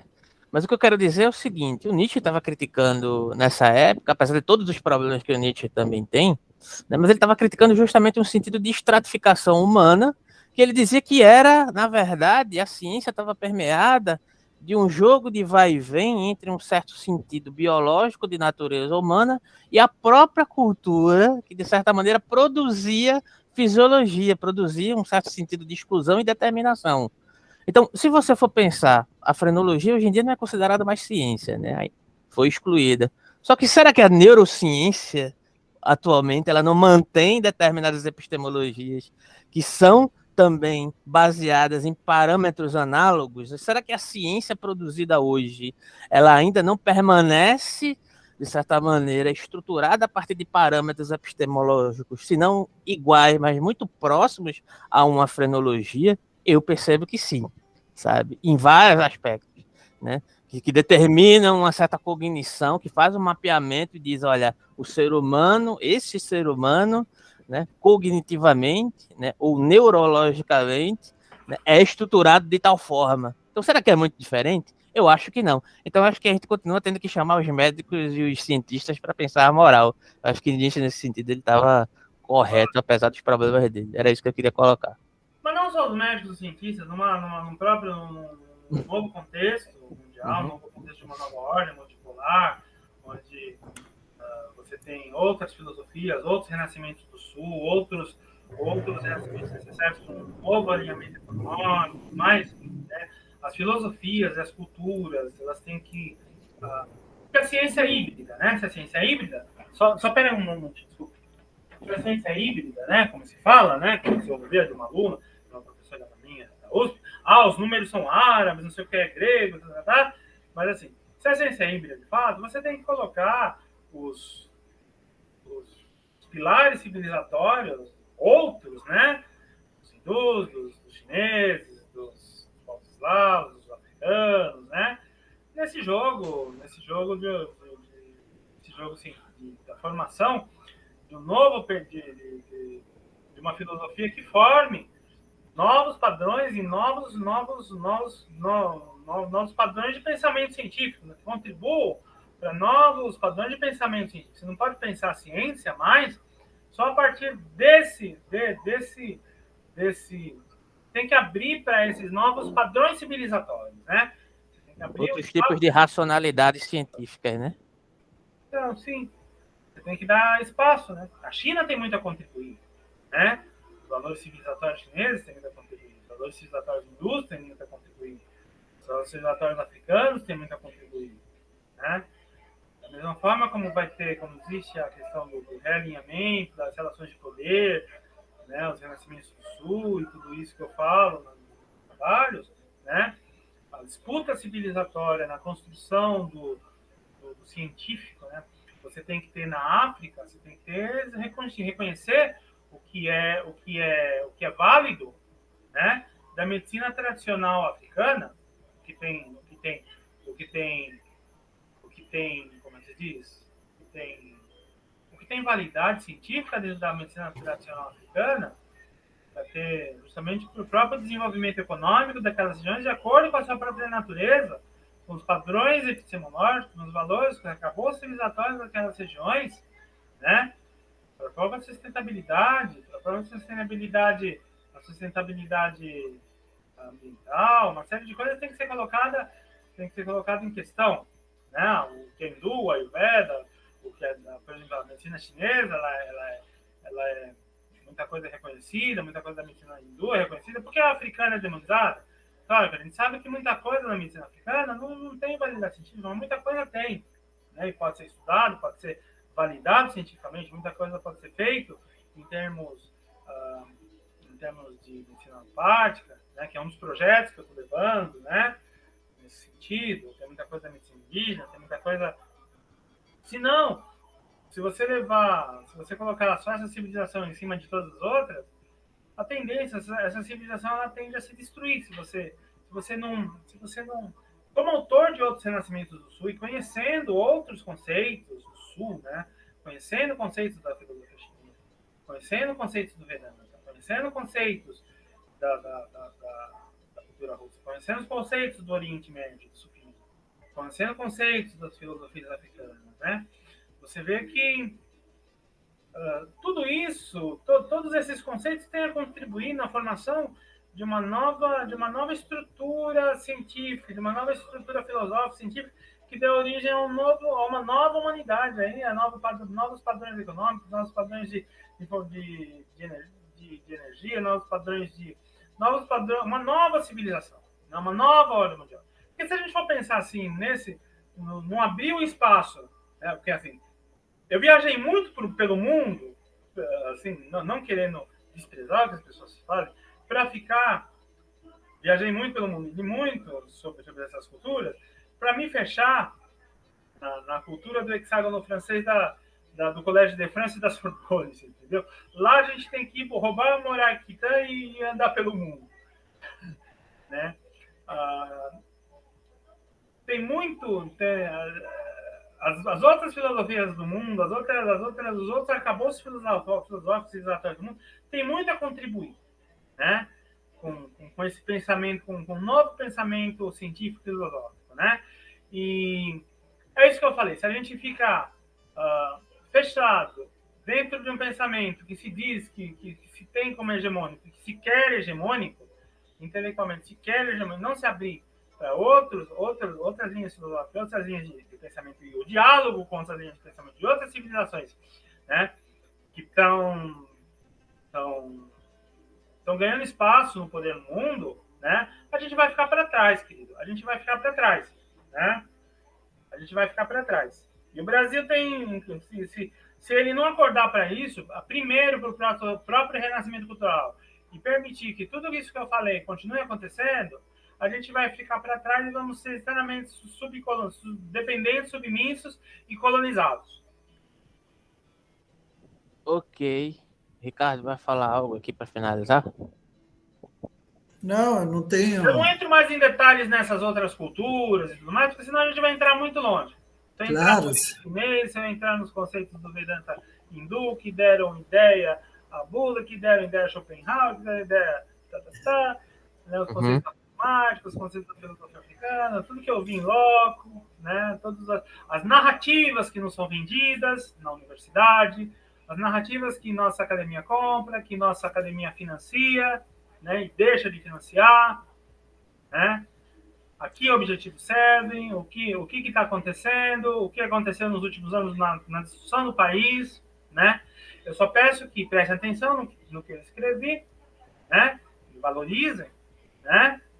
Isso tem muito a contribuir. E como pontapé inicial para discussões outras, né?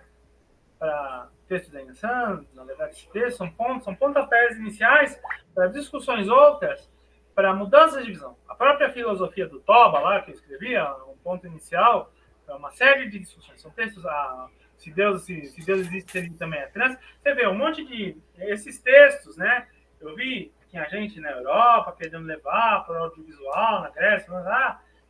Enquanto isso, no Brasil, eu gostaria que no Brasil as pessoas dessem valor para isso. Mas vai dar com o tempo, fica tranquilo. Aqui tudo demora muito, muito mais. Não, as pessoas têm que ver, ah, lá fora fez sucesso. A Globo ensina, ah, ela, ela é bailarina, não sei o quê, ela fez sucesso lá fora. Tá, tá, tá. Tudo bem, é ótimo fazer sucesso fora. É ótimo fazer sucesso fora. Meu texto, meu trabalho chegou a 160 países. Eu estava comendo no bom prato aqui no Brasil, querido. Com a população de rua, com o pessoal catando latinha que se drogava. E queria fazer medicina e não tinha dinheiro para pagar a FUVEST. E teve uma... uma crise que estava se drogando. Né? E que se talvez tivesse lido meus textos na época certa, país tivesse dado valor e não tivesse tão fora, não só os mesmos de filósofos, como pessoas que pensam que não tivessem visto, e, por exemplo, quando eu fui fazer esse meu trabalho sobre índio e tudo mais, o do professor Marco Ferreira falou ah, você está lidando com filósofos menores, com autores menores, né? Pô, eu tive em loco, eu tive no local, eu tive a pesquisa antropológica, eu tive a vivência. Conheço filósofo, né? Como muitas pessoas essa visão colonizada nos leva onde, onde nos leva, né? E trouxe onde nos trouxe. Né? E o que aconteceu essa semana passada, independentemente, tem, tem a ver com isso, se, se a gente for pensar.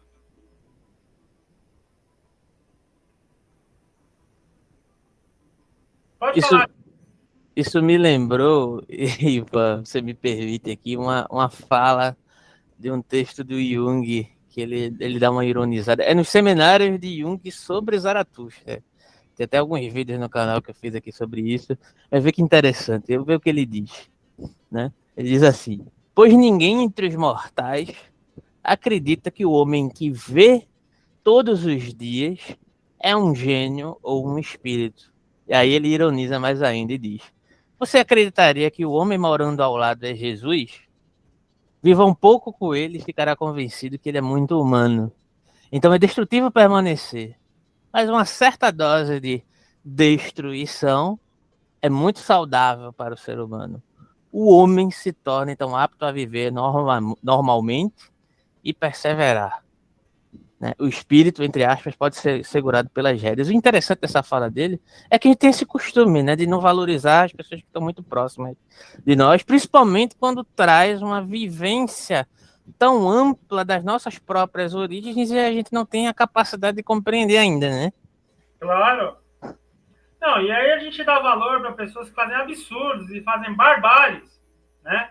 Fazem barbáries na nossa, na nossa explora, barbáries. Porque uma coisa é você receber as pessoas que vêm de fora, né?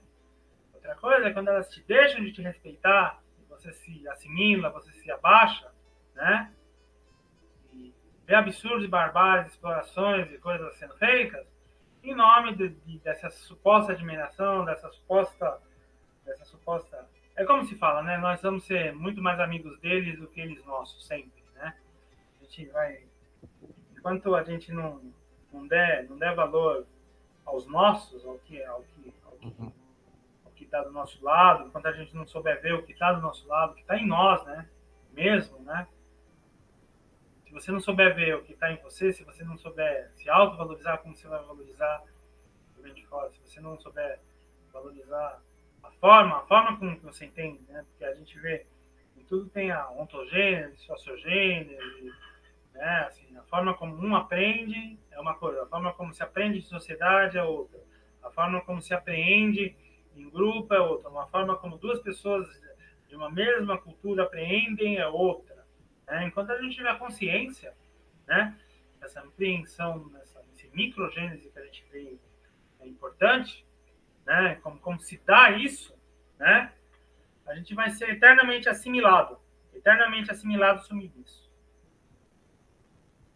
Perfeito, Ivan. Então, só queria agradecer mais uma vez, né? O texto e as informações do Ivan vão na descrição do vídeo. Muito obrigado e a gente fica aí de marcar um próximo momento aí. Não sei se vai ser o comentário do Safatli, etc. A gente vai se falando, tá bom? Tá bom.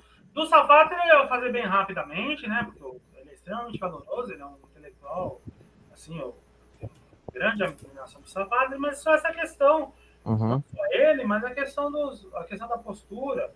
Vou nem comentar exatamente as questões teóricas, talvez não tenha a academia teórico, mas assim, a questão da postura, da postura, da postura, da postura da academia colonizada, né? Da postura, uhum. postura da postura da academia colonizada que e a arrogância dessa academia colonizada, né? Que não enxerga que existe aqui o que pô, falar só porque só porque não li não existe, né? Como não existe? Tá bom, então, Ivan. Um grande mais... abraço, Ivan. Obrigado da minha parte. Ma... Mais uma vez, obrigado e até a próxima. Valeu. Abração, querido. Abração, querido. Tudo de bom. Axé. Tchau.